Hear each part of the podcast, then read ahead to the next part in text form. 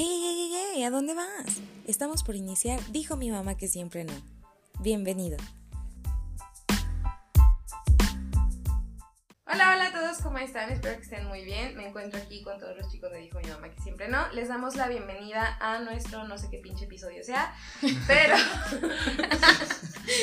Qué sincera. Hemos tratado de ser sinceros en nuestras entradas y bueno, qué, qué buena entrada, Circe. pero pues les doy la bienvenida a mis amigos aquí. Se los presento. Está la Pao. ¿Cómo estás? ¿Qué onda? Ya estoy bien desesperada porque salga este tema, la verdad. Pero creo que es muy interesante y, y quiero que salga bien. Pero bien. ¿Ustedes qué, qué pedo? No, pues bien también. Ya queremos que salga este tema porque ya sería la tercera ocasión que lo tratamos de grabar y creo que se va, no sé, postergando y es como aquella tarea que sabes que la tienes que hacer y que es importante, pero se va. La dejas para el domingo en la Sí, noche. ahorita la hago, ahorita sale. ¿Tú por qué lloras, Marco? es que la vida es muy difícil, pero Está fuerte la vida. sí. No, la verdad es que yo también ya lo que quiero es grabar, olvidarme de ustedes una semana. Eso, eso. Como dijo Claudio, lo llevamos toda la semana viéndonos. Sí, ya. Ya, y ya es demasiado. Ya Ya, es, demasiado vernos la cara todos los días. Entonces, lo que quiero es ya acabar con esto y irme a otro podcast y luego regresar. Eso, esa es la actitud. Sí. Pues bueno, esperamos que esta actitud cero positiva no les llegue hacia ustedes. y pues el tema que hoy vamos a tratar es un tema de suma importancia para tanto hombres como para mujeres. Y pues vamos a tocar el tema de la ley Olimpia. Como ya saben, en redes sociales hemos estado preguntando, cada quien en sus redes y en las redes de Dijo mi mamá que siempre no, acerca de si ustedes saben de este tema, que nos compartan lo que saben. Y pues aquí lo vamos a ir desarrollando. Vamos a empezar con un poquito de información y posterior a eso vamos a iniciar la crítica de eh, este, el punto de vista que cada uno de nosotros tiene, sea positivo o negativo, les guste o no, ustedes saben que nos pueden compartir todo. Y pues los dejo con... Con el más Con valiente Marco. que se anime a hablar de lo que sigue. Venga, Claudio. No, yo, yo quiero decir, eh, quiere. nos animamos a hablar de esto, nos pareció pertinente hablar de la ley Olimpia, porque bueno, ha sido muy sonado en- porque en la semana pasada se hizo ya una ley federal, o sea, esto quiere decir que en algún momento de los años anteriores era ley en otras entidades federativas, como Aguascalientes. Aguascalientes fue ley esta desde el noviembre del 2019. Pero bueno, ahora ya es una ley federal. Esto quiere decir que para todas. Ya lo repetí. Gracias. Pero ¿cuál es la importancia de que en Aguascalientes haya se Ah, llama pues porque legislado? vivo aquí. No, o sea, pero tú me estabas diciendo que era como la menos penada. Ah, eh, vi una tabla donde salían las entidades, venía la sanción de cada estado. Y una de esas era Aguascalientes y Jalisco tenían la sentencia más corta, que era de un año a tres años. Y los demás eran que de cuatro, de seis para arriba años. Entonces yo, yo dije en mi cabeza, ¿por qué Aguascalientes y Jalisco particularmente? Pues yo, yo le atribuyo que bien muchos, ¿verdad? Pero bueno, Yo creo que esto sí. vamos a hablarlo después Sí también. es, sí es muy... Sí es una buena Me, teoría. me pareció como, pues interesante el dato, porque en Sí. verdad todos los demás estados lo- tenían sanciones completamente diferentes y Aguascalientes y, y Jalisco en particular se quedaban cortos. Pero bueno, creemos que es importante hablar de eso. Vamos a estar compartiendo como un poco de a qué se debe esta ley. Bueno, ya les dirá Claudio que no es particularmente una ley, sino que se trata de algo más grande. Sí, esta ley en particular es importante que ya haya sido reconocida como una ley federal. La ley Olimpia no es una ley como tal, es un conjunto, o sea, su nombre es Ley Olimpia, pero es un conjunto de reformas que se han hecho porque pues como la vida va avanzando, las tecnologías van avanzando, las formas de violencias también van avanzando. Este tipo de violencia pues quizás hace unos, no sé, 20 años pues era muy rara que surgiera o que estuviera tan fuerte. Hoy en día pues dependemos muchísimo de las tecnologías y en estas tecnologías pues debemos de tener en cuenta que es un arma de doble filo en ciertas ocasiones. La ley Olimpia nace desde eh, esta chica Olimpia que fue víctima de ciberviolencia. Difundieron videos e imágenes íntimas de ella y bueno pues todos sabemos que esto es algo que afecta directamente a la persona de, de muchas formas. ¿Qué pasó? Que pues se juntó con otras mujeres eh, metieron la iniciativa, metieron esta reforma para castigar este tipo de acciones.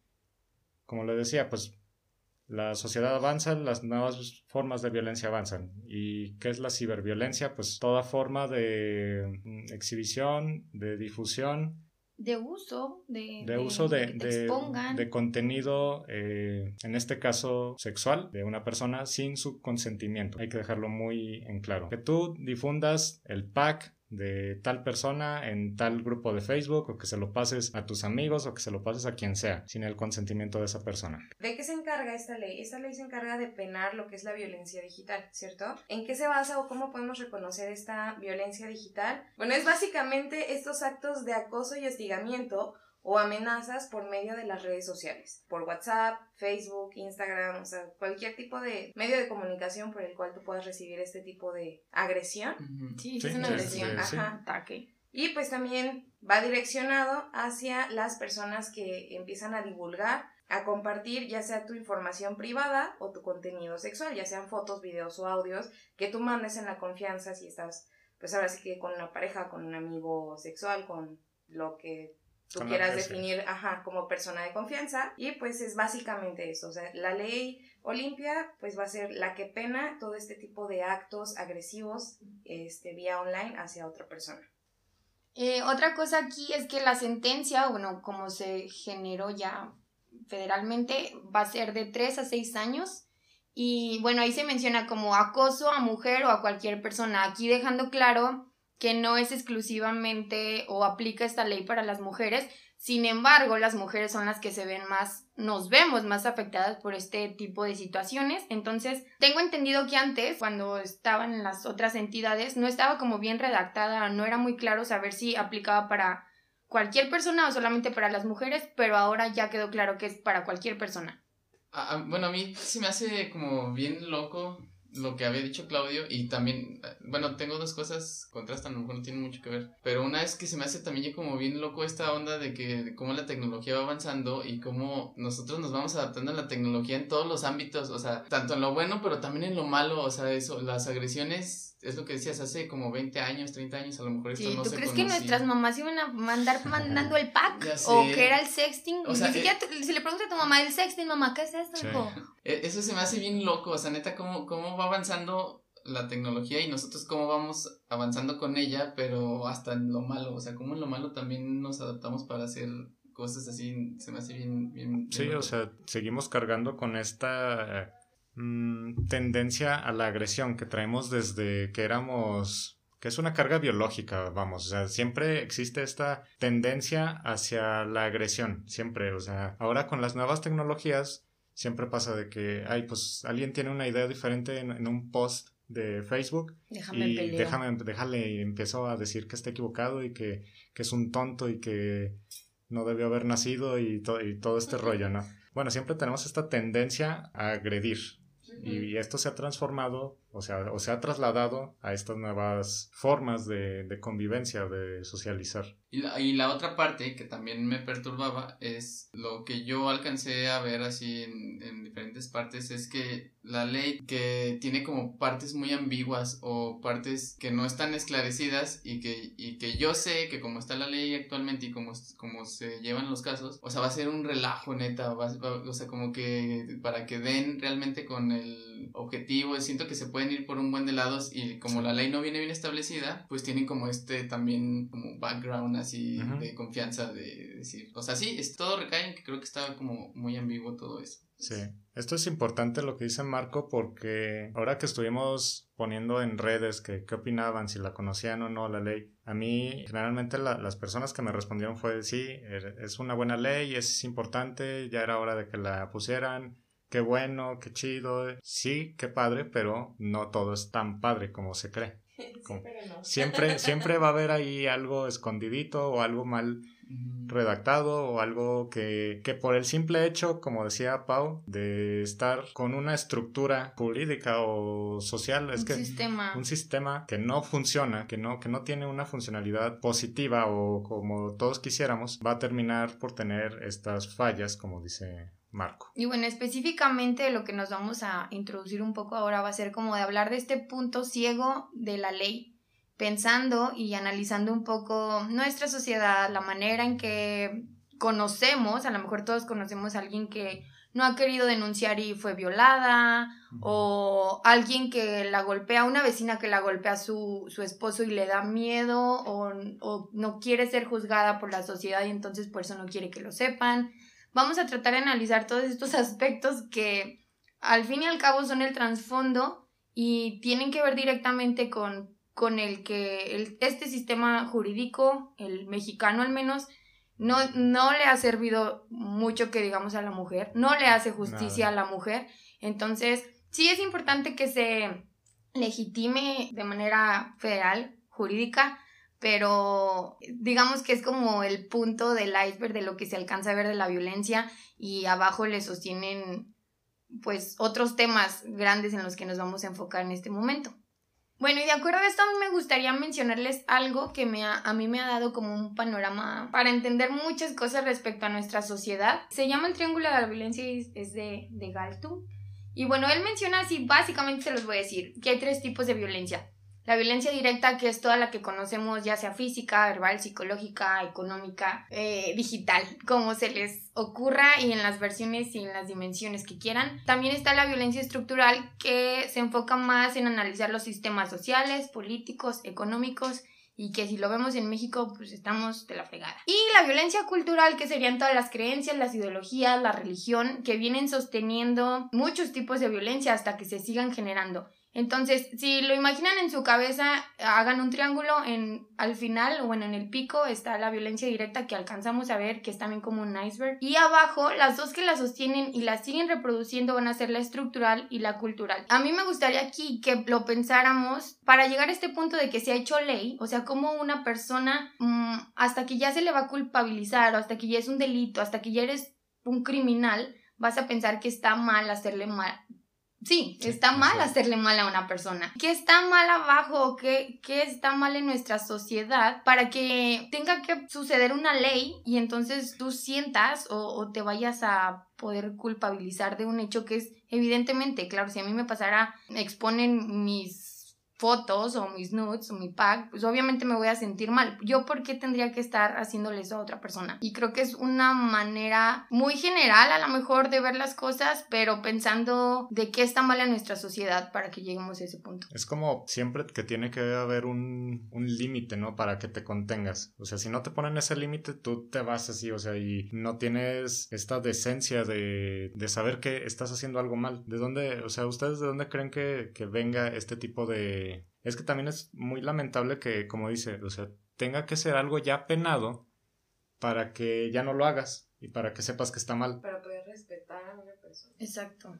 Pues yo creo que sí, pues es todo un tema cultural, o sea, lo que comentamos en un capítulo también que decíamos que pues toda esta, esta estructura social que hemos hecho y hemos creado, es muy difícil responderlo y responderte porque es algo así, pues desde atrás, que viene desde atrás, desde atrás y nosotros le fuimos dando forma y obviamente no todos tenemos la capacidad de tener empatía con los demás o de saber que nuestras acciones pueden repercutir en, en, en, otra persona, tanto físicamente como psicológicamente. Y... Entonces, para mí recaería en eso. Nos hace falta tener un poco de más criterio al momento de hacer las cosas que hacemos. O sea, de saber que si esto es obvio que es con otra persona, involucra a otra persona, pues obviamente todo lo que hagas con eso no, es, no recae en ti. O sea, ya estás involucrando a alguien más, entonces tienes que pensar que lo que vas a hacer va a repercutir en otra persona también. Y es como quitarse esa parte como a lo mejor egoísta. Pues sí, creo que pueden ser muchas vertientes, pero eso tal vez es lo más tangible y lo más rápido que yo tengo ahorita. Bueno, yo tengo una idea acerca de, de cómo es este este modus operandi de, cómo eh, violentamos hacia otras personas y sí estoy de acuerdo con todo lo, que ustedes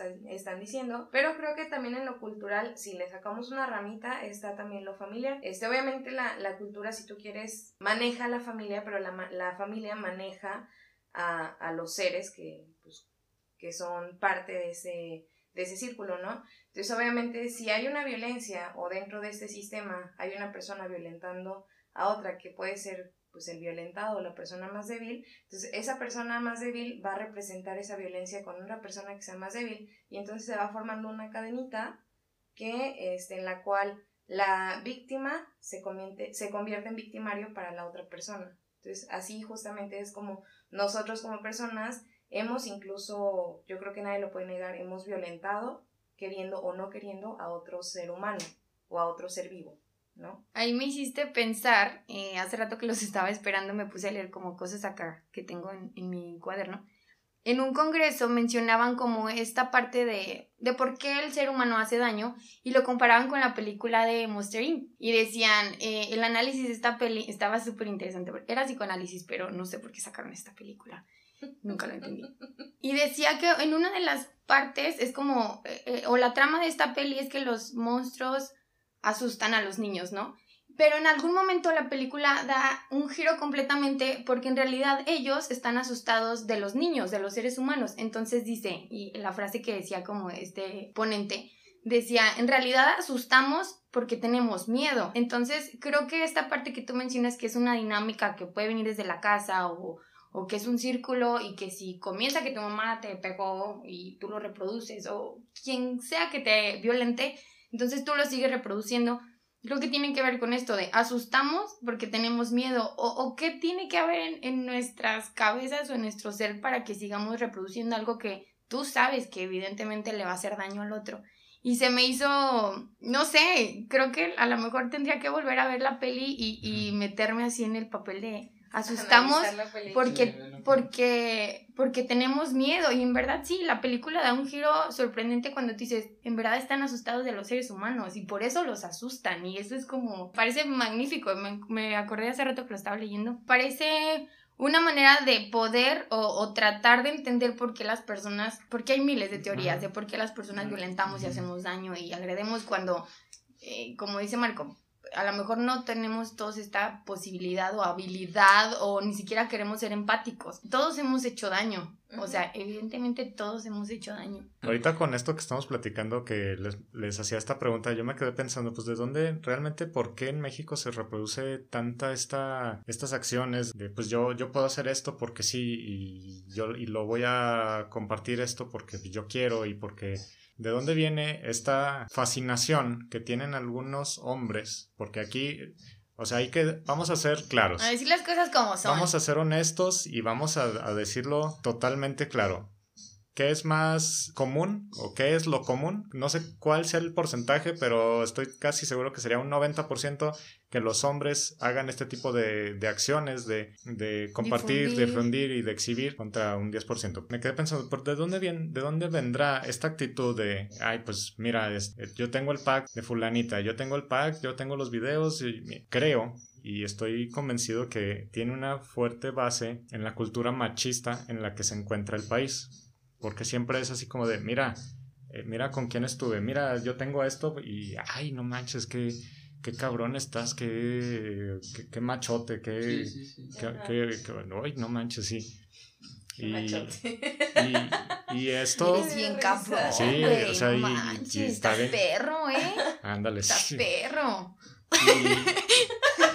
Yo, y yo creo que también la forma de cuando se difunden, en este caso, que, que es en menor medida fotos o videos íntimos de, de hombres eh, exhibidos por mujeres, viene reproduciendo este discurso machista también. Es muy difícil de darnos cuenta, es muy difícil de, de concebir que el machismo no solo lo reproducen los hombres, que también lo- las mujeres llegan a reproducir conductas machistas. Yo creo que de ahí nos podemos ir deshilando por qué tiene que surgir esta, pues esta ley y estos puntos ciegos están ligados de alguna forma con esta, con esta ideología machista que existe en la estructura jurídica. Sí, de hecho, eso me hace recordar muchísimo. eh, ayer justo estaba teniendo una plática con una chava y me comentaba que en su lugar de trabajo pues abundan hombres, ¿no? Entonces ella me comentaba que pues cuando ella estaba en un rango menor, que pues tú vas como escalando a, a puestos, eh, a ella se le trataba pues como mal, ¿no? O sea, no mal así como humillada o algo así, pero llegó a ser acosada, o sea, que le dijeran como que ni hablarle en doble sentido, hacerla sentir incómoda. Ella me decía, yo no me prestaba a esas situaciones, eso pasaba. Cuando yo llego a quejarme con la persona encargada de todos, esta persona le dice, pues no puedo hacer nada, son hombres. Entonces, ¿qué pasó? Dice, pues no les hizo nada, pues ¿qué le iba a decir si el güey también es hombre, ¿no? Ujú. Entonces, obviamente fue un coraje que ella se guardó y fue un coraje que a mí me hizo sentir en ese momento, si este güey que es uno de los jefes y no te puedes quejar porque es vato y la mayoría son hombres, porque, o sea, ¿por qué no hacer una diferencia, no? O sea, ¿por qué apoyar el hecho de, pues, pues es hombre, es le, pero es, es pervertido, Sí. es pendejo, ¿no? Claro. Entonces, ¿por qué no decirle algo? ¿Por qué no apoyarte a ti que probablemente estás siendo ahí la persona afectada? Ahí estás mencionando un punto muy clave que, que va a hacer que esta ley tenga tantos y tantas fallas, que es la falta de perspectiva de género dentro de estos sistemas. Siempre me gusta hacer los efectos especiales. Sí, justamente yo ayer te comentaba esto, que más que nada, eh, el sistema jurídico mexicano, yo la verdad no sabía nada de nada de esto, está jodido. O sea, está jodido para cualquier persona, pero está jodido específicamente para las mujeres porque no hay un enfoque multidisciplinario o no se lleva a cabo bien y como dice Claudio, las personas no están capacitadas ni en lo jurídico ni en muchas áreas sociales ni políticas. Las personas están capacitadas en, en género, entonces siempre va a haber y va a seguir existiendo este punto ciego de que no se alcanzan a ver cosas. Y en esto entra mucho un tema que queríamos tomar que es, bueno, existe la victimización, que es ya, en- imagínate, yo mando mis nudes a un idiota y se le ocurre compartirlos con su grupo de WhatsApp para mm, seguir construyendo su frágil masculinidad, ¿verdad? Entonces, sí, ya es bien perro, bien chingón porque les enseñó mis shishis y entonces a mí se me cae el mundo entero, me siento juzgada. Ya, ahí ya es el primer paso, soy víctima y entonces voy a, decido meter la demanda y digo, me lo voy a chingar, ahí te va, güey, ya está la ley Olimpia. ¿Y qué pasa? Llego al sistema jurídico y hay una revictimización, que yo ya soy víctima por haber sido víctima de este proceso agredida. agredida, pues, pues es que no puedo decirlo de otra manera aunque suene, redundante, eres víctima por el primer paso. Y por esta parte de que el sistema jurídico no está capacitado, de que no saben entrevistar a las mujeres, de que no te creen, de que te juzgan, de que en lugar de enfocarse en a lo mejor la situación como sucedió, te preguntan más cosas de tu vida como si eso fuera a cambiar la situación de por qué llegaste ahí. Entonces, desde las entrevistas hasta no sé cómo termine o pueda suceder el proceso, el sistema penal es malo. Y bueno, no soy abogada tampoco, pero dentro de los protocolos y cómo se sigue, no, no hay como un buen seguimiento. Y esto lo podemos ver con las tantas personas o las mujeres que han hecho una demanda por violación, por abuso, que hasta ahí también es otro show, ¿no? Que es abuso, que es violación. Y que ni siquiera pueden pasar años y no vas a ver a esa persona o, o no vas a ver que se te está haciendo justicia. Entonces, la revictimización sucede, pasa, y mientras no tengamos la manera de, de evidenciarla, va a seguir sucediendo. Mm. Y creo que Claudio aquí también tiene, o me había comentado que la revictim o sea, la victimización tiene como diferentes pasos y hay otro sí. tipo de revictimización, ¿no? Es que lo que pasa es que podemos señalar la victimización como con tres fases. La victimización primaria, que es, como decías, el primer contacto que tienes con el hecho delictivo, cuando pasa, cuando tiene, o sea, ahí es la primera victimización. Eh, la victimización secundaria es cuando ya es después del contacto con el sistema jurídico, cuando ya pasó esto que menciona Pau, las personas encargadas cuando llega una, una chava es así, vamos a, a hablar ahora, este ejemplo lo tomo desde, no sé, violencia física, ¿no? O, viol- o violación. Doméstica. Llega la chava, llega golpeada y, oye, pero ¿qué estabas haciendo ahí con él ese día? ¿Por qué estabas ahí? ¿Qué ropa traías? Pero esos golpes no parecen tal. Tengo- te- tenemos que hacer estas pruebas para ver si sí fuiste violada. O no hay evidencia suficiente. No, o te ah. vamos a checar a ver si fue violación y tenemos que encontrar una muestra de semen. Yo ahí me ponía a pensar, perdón, se me Sí, vino, eh, eh, el hecho de que dicen que la, la violencia, una de las cosas por las que vamos a, a dar mérito a, a esta ley, a la Olimpia, es de que hay daños psicológicos. Güey, si con la violencia, el abuso, que, que se supone que una de las muestras son los daños físicos, o moretones, lo que sea, ¿cómo, cómo, no sé, quiero preguntarle que alguien me diga, ¿cómo van a, a creer en la, en la violencia psicológica, que es invisible, que durante muchos tiempos hasta personas ni siquiera creen. ¿De, de qué manera? O sea, si, si dudan de la violencia física o de los daños colaterales que hay físicos, ahora cómo va a ser con la psicológica? A mí me parece... O sea, yo creo que existe, claro que sí, como no, pero eh, no creo en el sistema, o sea, no creo en que se vaya a llevar a cabo y me enoja, me enoja muchísimo porque la revictimización me parece que entras en un proceso psicológico, aparte de que ya fuiste Sí. dañada de cualquier manera, entras en otro, en que no te crean, a lo mejor hasta empiezas a dudar de ti misma con todas las preguntas que Sí. te hacen. Yo creo que ahí... Te hacen sentir ajá, loca. Ahí sí es uno de los factores, sí pasan todo este proceso, pero también está el hecho de normalizarlo completamente. Porque, ¿qué pasa? O sea, ya la segunda parte de lo que tú estás contando, y esto es pues verídico, yo conocí a una persona que justamente tuvo un problema que era una violencia familiar muy cañona, en el cual se harta, con golpes, ya con todo, va a- al sistema, pues a esta, a levantar su denuncia El proceso penal. al proceso, ajá. ¿Y qué pasa? La revictimizan y le dicen, señora, ¿segura quiere demandar? Güey, a ver, eso. Ajá, ¿es segura quiere Eso es. demandar? Y esta persona dice, sí, sí quiero. Pero no va a proceder, ¿para qué demanda? Sí. Va a regresar con él, ¿qué pasa? Entonces, no entra la demanda, ella se va revictimizada y ¿qué hace? Sí, regresa con el güey. Exacto. ¿No? Entonces, regresa con el güey y ya, o sea, obviamente todo el proceso en el que toda la familia se entera, todas las amigas se enteran, todo el mundo se entera, todas las personas que quisimos apoyar a esa persona, no se dejó. Sigue ahí, es. ¿no? Entonces, ya se normalizó esta situación y es, ya no se hable de eso, ya pasó. Ya, ya, no pasa Sí. nada. Entonces, todo tu perro coraje como mujer y todo tu perro coraje que pasaste en este proceso como persona externa, que no imagino la persona directa, ya quedamos como, ¿y luego? O Sí. sea, si tú que eres la máxima autoridad no me vas a ayudar, ¿qué me va a ayudar?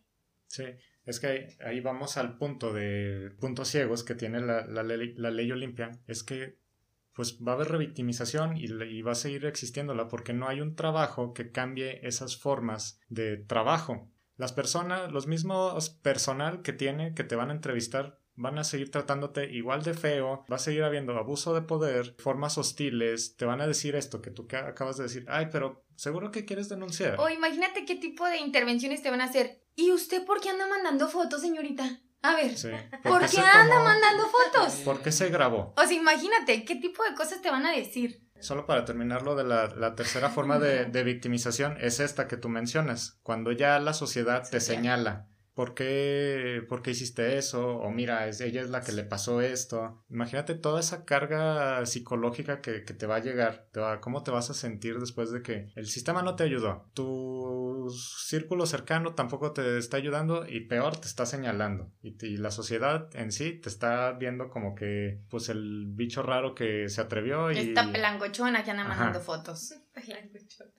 ¿Qué es pelangochona? Ay, que no se... de- gozando tu sexualidad. Y eso es ser pelangochón. Y ese es uno de, lo- de los puntos, pues, Claro. que, que es horrible, porque para que realmente funcione tiene que haber un cambio de estructura y un cambio, tiene que haber un trabajo Multidisciplinario. multidisciplinario. Ahí, este, antes de cambiar de tema, también me gustaría introducir un poquito el hecho de la invisibilización, que no solo es en mujeres, sino también en hombres, y lo digo porque yo en la universidad hace muchos años hice una investigación en, en, pues acerca de la violencia en los hombres, y justamente era una violencia invisible. Entonces, prácticamente los factores en los cuales tú puedes basarte para decir que un hombre fue violentado, te fue en lo económico, en que si también le pegan, que si no sé qué, pero cuando estas personas o estos hombres van a denunciar también justamente, el sistema no los apoya como, pues directamente, o sea, les dice como en burla de, ay, güey, pues no te pasó nada, o sea, si un hombre Dejas que es te pegue abusado, tu vieja, ajá, güey. si un hombre es abusado sexualmente, para otro hombre es así de, ¿y a poco no te gustó?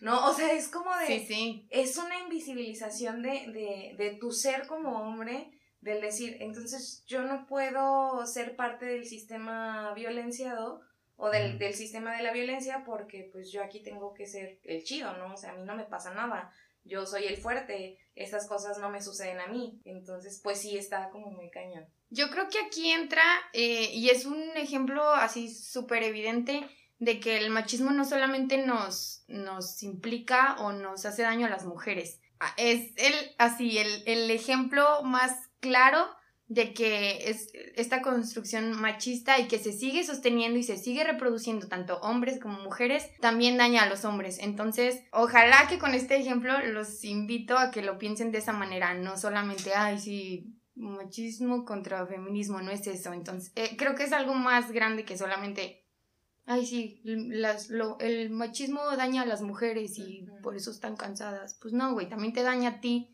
y si tú tienes ganas de llorar, podrías llorar donde quieras, pero no puedes porque eres, eres un preso del machismo. Bye.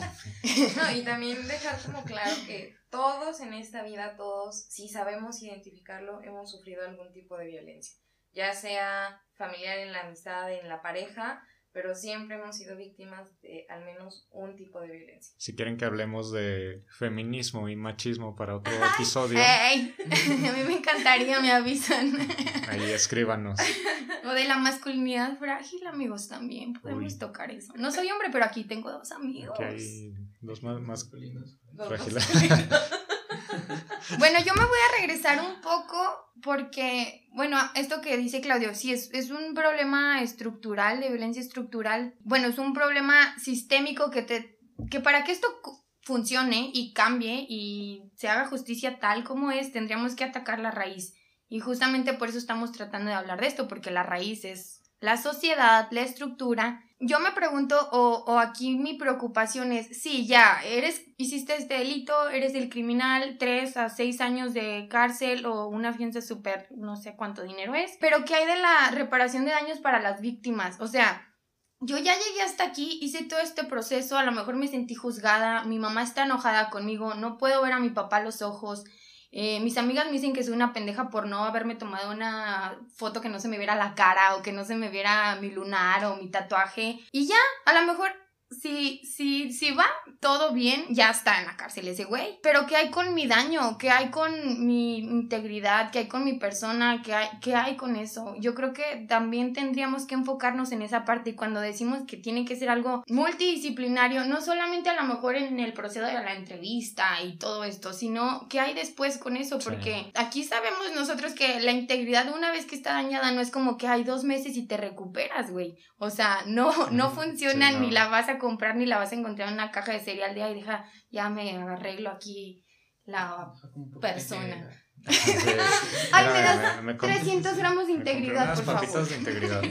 O sea, a mí, y creo que es Sí. una de las cosas que en verdad me preocupa. Dejando todo así de que, ay, si funciona, o teniendo esperanza, ¿qué hay con el daño que ya me causaste Claro. a sí. mi persona? ¿Qué hay después, no? Porque, o sea, sí, muy padre. Ya en la cárcel el, El monito. el monito o la monita. o la monita y, ay, ya, mi integridad ya, o sea, ya, ya está en la cárcel, ya, ya soy súper feliz, ya no pasó nada, aquí me, me metieron un chip, ya se me borró todo eso, y nunca volvió a pasar, ya la sociedad no lo sabe, ya no, no pasó nada. Pues no, o sea, va mucho más allá de, de pensar que, que ya, o sea, que ya está en la cárcel, ya No, Ahí pero se pues acabó. falta obviamente todo el proceso de, de revictimización de la sociedad y la familiar. O sea, Sí. está el hecho de por qué lo compartiste. O sea, tú también te arriesgaste. O sea, ¿por qué lo mandaste así?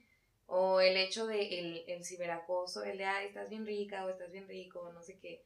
O sea, ese tipo. O sea, todavía falta la segunda parte de, deja tú ya del sistema de justicia, lo Sí. que falta por vivir, ¿no? Sí, pues eso va ligado a lo que decías, ¿no? O sea, de, o lo que decían, ¿no? Ya Sí, una vez es ya que se cumplió el proceso, pero pues el proceso legal, pero el proceso psicológico, pues ese es el que va ligado a lo que tú decías. Y que también tendríamos que ponerle ojo, o sea, no, no es como que... A mí en ese sentido, como las luchas feministas, y bueno, todo esto se dio porque esta chica Olimpia se, no sé qué manera lo hizo fantástico, pero pues se juntó con colectivos feministas y no la dejaron sola.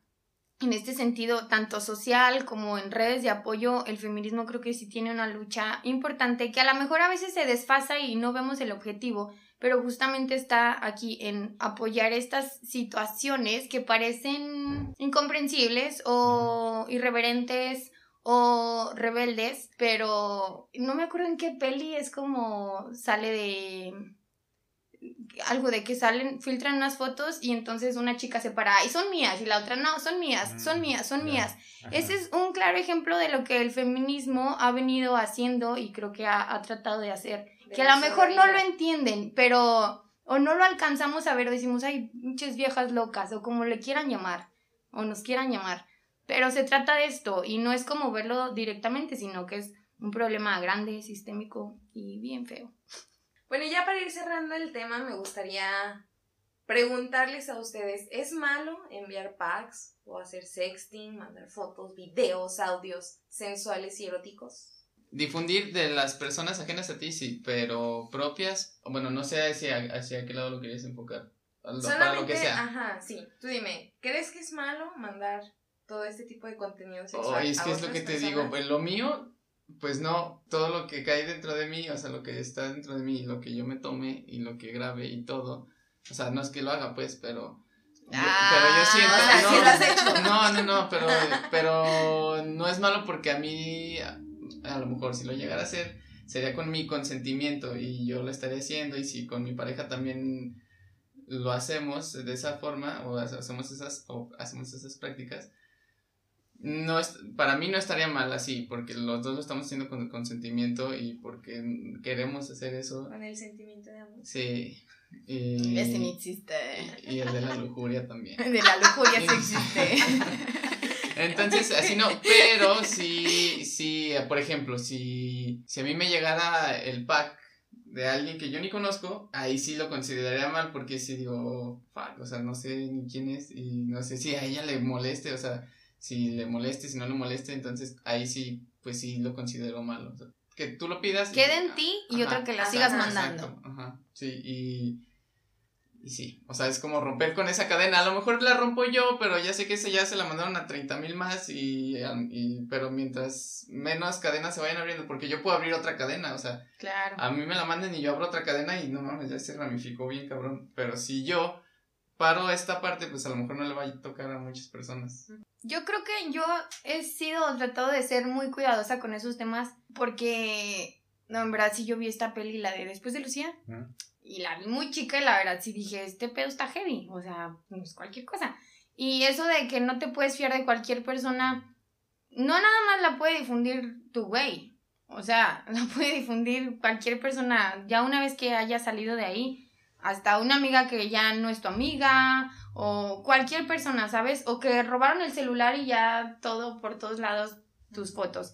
Entonces yo creo que es un tema delicado el cual, eh, una vez que lo haces, eh, tendríamos que tener cuidado. O sea, en esto que dice Marco, a lo mejor si lo hago con mi pareja y es en confianza y los dos estamos de acuerdo, está bien. Yo no creo que haya formas malas. Al fin y al cabo tenemos la libertad de hacer y deshacer lo que queramos mientras no dañe a otras personas. Entonces yo podría enviar a cualquier persona, pero sí creo que es como mm, cuidarte a ti misma, porque si tú no te cuidas de ti misma, es muy raro que otra persona lo vaya a hacer. Y más cuando estamos hablando de esto, que parece que no nos tocamos el corazón con saber que a la otra persona le va a hacer daño. Entonces, eh, no podría decir, ahí está bien o está mal.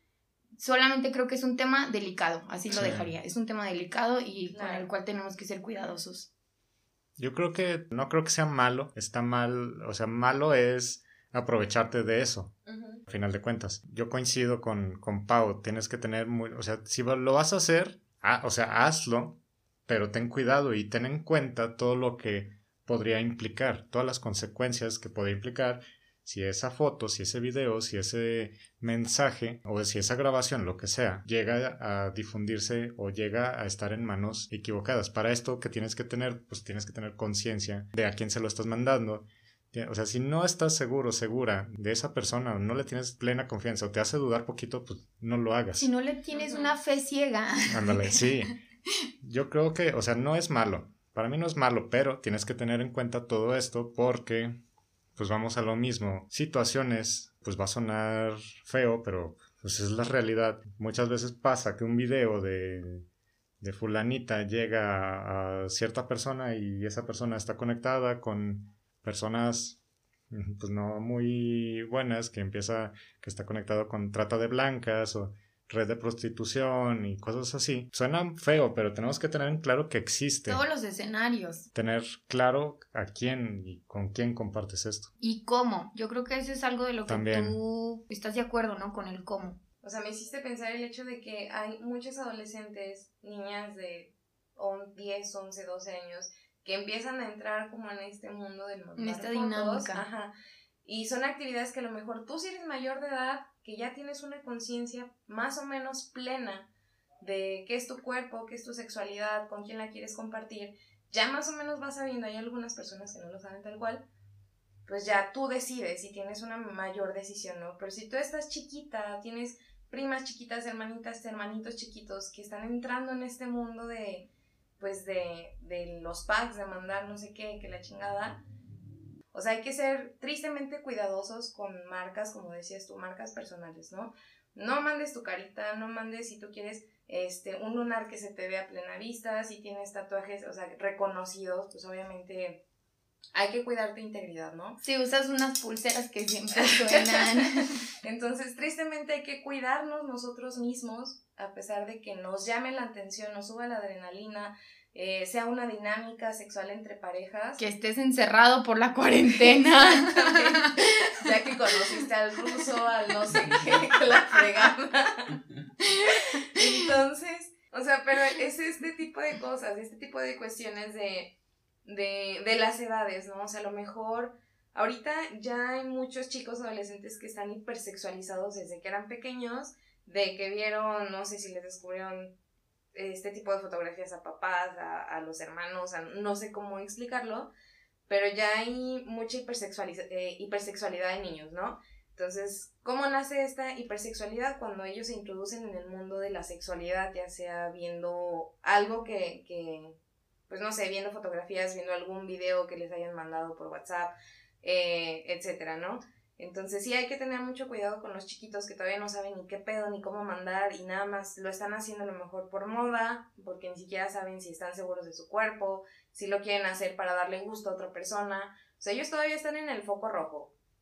Y más, bueno, a mí me hiciste pensar que eh, están inmersos los adolescentes en este momento y las generaciones que vienen en una vida cibernética. O sea, nosotros todavía Exacto. estamos eh, de Somos que la en la transición de que podemos compararnos tal vez, pero yo creo que sí sería importante porque cuántas horas de un día pasan estos niños adolescentes eh, cibernéticamente, ¿no? Entonces sí, sí. sí creo que es importante esto de tener cuidado nosotros como adultos, adultas, eh, en los menores, eh, primos, primas, hermanos, hermanas. Pues bueno, con este tema cerramos. Esperamos que les haya gustado mucho este episodio. Esperamos sus comentarios y que nos vayan compartiendo historias. Si alguno de ustedes les ha pasado algo similar, busquen redes de apoyo que puedan estar con, con ustedes y brindarles, vaga la redundancia, todo el apoyo necesario y cuenten con nosotros. Y pues, Sabemos que es un tema eh, delicado, que se tiene que seguir hablando y que pues no va a acabar aquí. Se tiene que reestructurar todo, como lo dijimos, y pues bueno, esperemos que les haya gustado. Nunca nos vamos a ir. No, no se crean. Yo creo que, bueno, no somos expertos, pero tratamos de dar una perspectiva acerca de lo que pensamos. Y si ustedes piensan otra cosa distinta o saben un poco más, no duden en escribirnos y compartirnos lo que ustedes creen o conocen, saben o lo que les ha pasado. Nos vemos pues amigos, que estén bien. y aquí Se rompió una taza. ¡Cada quien para su casa! ¡Vámonos!